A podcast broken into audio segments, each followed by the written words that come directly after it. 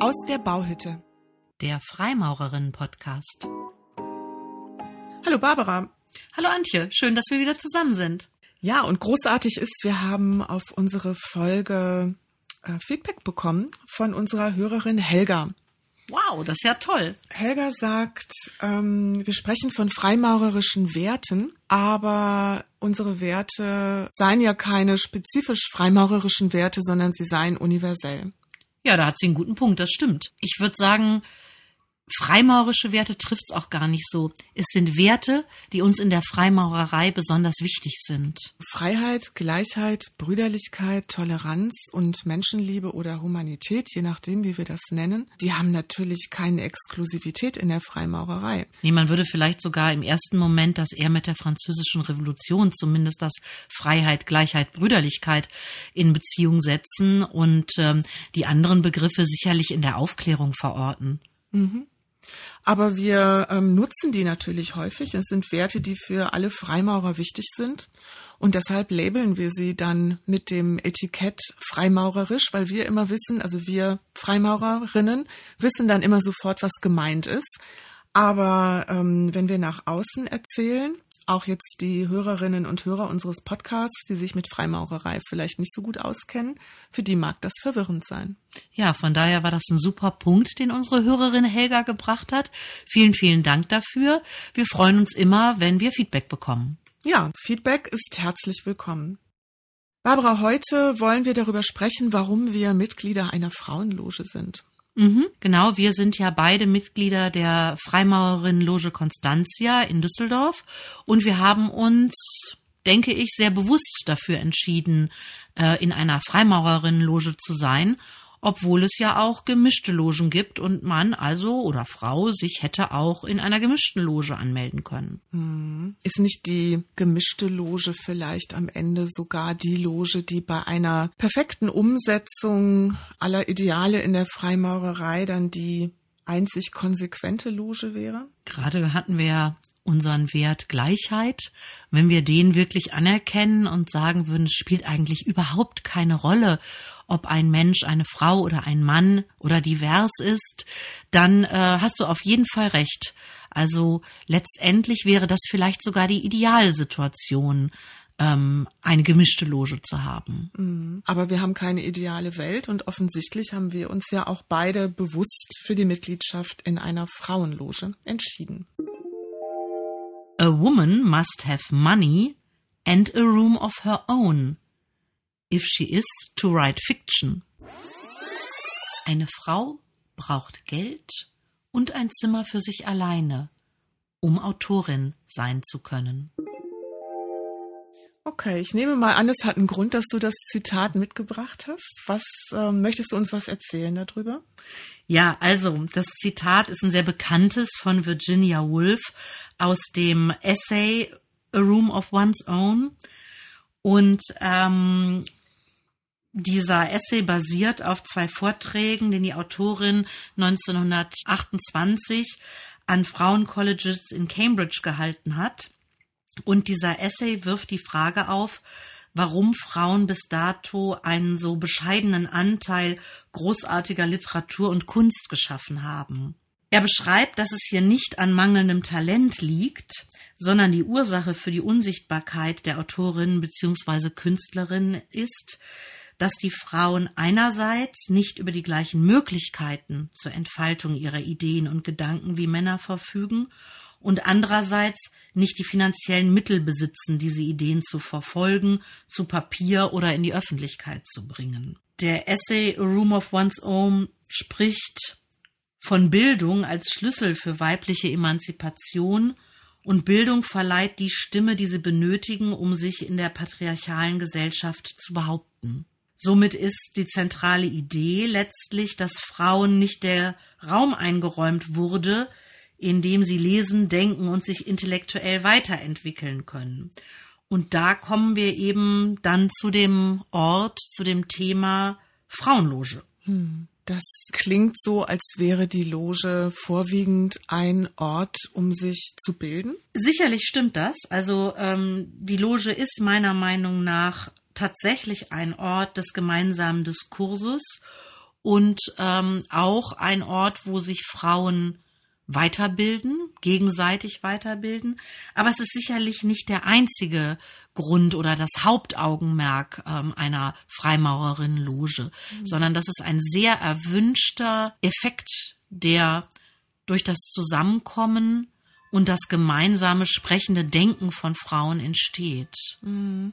Ja, ich glaube, Loge ist noch viel mehr, ne? aber vor allem für Frauen hat Loge natürlich diesen Aspekt eines geschützten Raumes unter Frauen, in dem ähm, sich die Einzelne unter Umständen auch anders entfalten kann, als sie das sonst in der Gesellschaft, in der gemischt gesellschaftlichen Zusammensetzung tun kann. Wenn sie Möglichkeiten hat, sich auszuprobieren oder ihre Stimme zu finden unter Frauen, ist das unter Umständen sehr viel leichter als an anderer Stelle.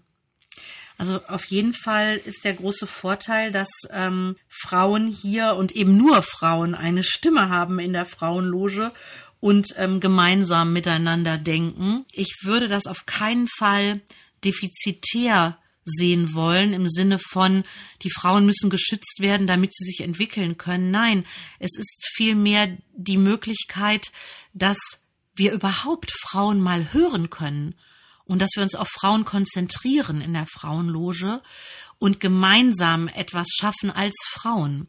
Und das finde ich auch sehr wichtig. Das ist zumindest für mich ein Aspekt gewesen, spezifisch eine Frauenloge aufzusuchen. Mhm. Das finde ich einen wahnsinnig wichtigen Punkt mit dem Nicht-Defizitär. Ähm, wir haben das ja auch an anderen Stellen. Also ich höre das immer wieder wenn es um Literatur geht zum Beispiel, das gibt es immer wieder die Diskussion, dass Autorinnen viel zu wenig wahrgenommen werden, Bücher von Autorinnen zu wenig wahrgenommen werden, weil Männer Männer lesen und Männer Männer besprechen und deshalb die Bücher von Frauen zum Beispiel wenig sichtbar sind und ähm, wenig beworben werden, also durch Menschen, die sie vorstellen und dementsprechend dann eben auch weniger Leser finden. Und das ist, finde ich, ein sehr guter Punkt. Das hat ja mit Qualität nämlich erstmal überhaupt nichts zu tun und auch nichts mit Defiziten zu tun, sondern es ist eine Wahrnehmung aufgrund von Möglichkeiten und Chancen. Ja, wenn, wenn ich noch mal kurz auf Virginia Woolf zurückkomme, dieser Bildungsaspekt, der war zu der damaligen Zeit sicherlich ein ganz zentraler. Heute ist es sicherlich so, dass äh, Mädchen ähm, inzwischen die gleichen Bildungsmöglichkeiten haben wie Jungen.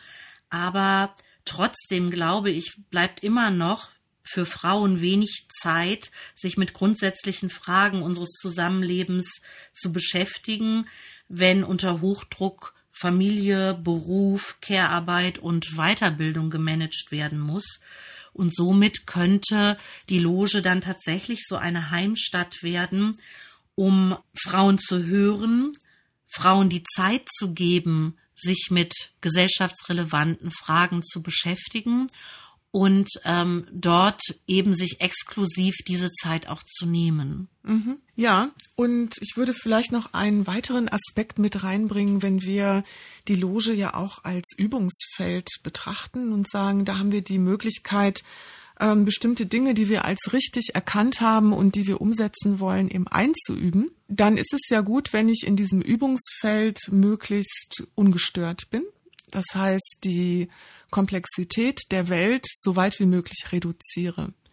Und das ist für mich auch ein wesentlicher Aspekt, ähm, in einer Frauenloge sein zu wollen, weil ich quasi ähm, die Komplexität der Welt in der Beziehung zu anderen Menschen noch weiter reduziere. Und dann habe ich eine sehr einfache Welt in der Loge, in der ich dann in der Lage bin, mich auf mich und das, was ich möchte, das, was ich ähm, bewusster angehen möchte, was ich bearbeiten möchte, zu konzentrieren. Ja, einfach finde ich die Welt in der Loge trotzdem nicht, denn wir sind ja extrem unterschiedliche Frauen, ganz unterschiedlichen Alters. Aber du hast sicherlich recht, dass ähm, wir einen Teil der Komplexität dadurch reduzieren können und ähm, vielleicht es uns dann leichter fällt, uns diesem Ideal der Gleichheit besser oder leichter annähern zu können. Denn selbst äh, in einer Gruppe von Frauen ist es gar nicht selbstverständlich und auch gar nicht so leicht, sich auf der gleichen Ebene zu äh, begegnen, obwohl das ja wirklich eines unserer Ziele ist. Mhm. Ja, genau, aber das ist ja was, ähm, woran wir arbeiten wollen. Also eine, eine Vorstellung, wo wir ja wissen, dass auch die nicht erfüllt ist. Wir sind alle gleichwertig, aber wir sind nicht alle gleich und wir sind auch nicht alle gleich in der Lage, uns mit dem nötigen Verständnis und Toleranz zu begegnen an jedem Tag. Aber daran arbeiten wir ja. Das ist ja auch ein wesentlicher Punkt, warum wir in die Loge gehen, dass wir eben an der, am Zusammensein mit anderen auch arbeiten wollen, um ähm, das Miteinander in der Welt besser zu gestalten. Und was mir auch ganz wichtig ist ähm, in der Frauenloge ist, dass wir wirklich äh, viele Themen unter einer weiblichen Perspektive diskutieren können.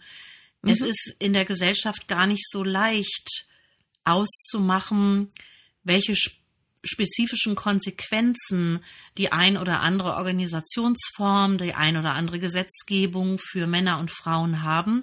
Und in der Regel wird darauf auf aus äh, männlicher Sicht ähm, geschaut und rekurriert. Und in der Loge haben wir dieses Problem nicht. Da sind wir alle Frauen. Und ähm, wir besprechen die Dinge natürlich aus unserer Perspektive, mit unserer Lebenserfahrung und bieten dadurch einen Raum, wo sich Frauen Gehör verschaffen und austauschen können. Mhm. Ja. Und ähm, das funktioniert ja auch ganz wunderbar. Und zwar auch ohne, dass man sich diese ganzen Gedanken vorher macht. Also in einen Raum zu kommen, in dem ähm, Frauen, sehr unterschiedliche Frauen unterschiedlichen Alters zugewandt miteinander umgehen, glaube ich, ist schon eine ähm, ganz beeindruckende Erfahrung. Das spiegeln uns ja Gäste auch immer wieder, ohne dass man sich darüber Gedanken gemacht hat, warum man denn jetzt ausgerechnet eine Frauengruppe sucht und warum man nicht vielleicht sich der gemischten Gruppe zuwendet. Wir bauen unsere eigene Loge unter Frauen. Jede kann ihre spezifischen Qualitäten einbringen, aber es müssen eben auch alle äh, Qualitäten, die für das Gelingen einer Gemeinschaft nötig sind, beigebracht werden. Mhm. Und damit ist das eine ganz andere Situation, als wir sie normalerweise erleben. Ja, und das finde ich ehrlich gesagt auch immer wieder schön, dass uns dadurch, dass wir nur Frauen sind, auch immer wieder klar wird, dass alles, was wir da gestalten, auch wirklich von uns Frauen kommt. Ja, und wir erleben in der Loge ganz stark ähm, positive, sich unterstützende Gemeinschaft. Und ähm, dieses, was man häufiger hört, dass Frauen gar nicht gut zusammenarbeiten können, das können wir knallhart widerlegen. Absolut, ja.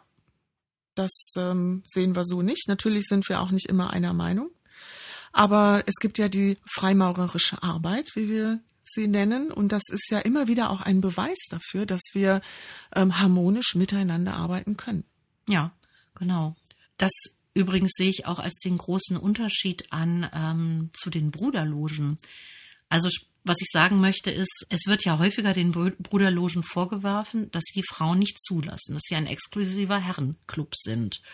Und jetzt könnte man natürlich sagen, ja, die Frauen wollen ja unter sich bleiben, sie sind auch ein exklusiver Frauenclub. Mhm. Aber dieser Emanzipationsgedanke, der ähm, uns zu einer Frauenloge inspiriert, den sehe ich bei den Bruderlogen nicht so.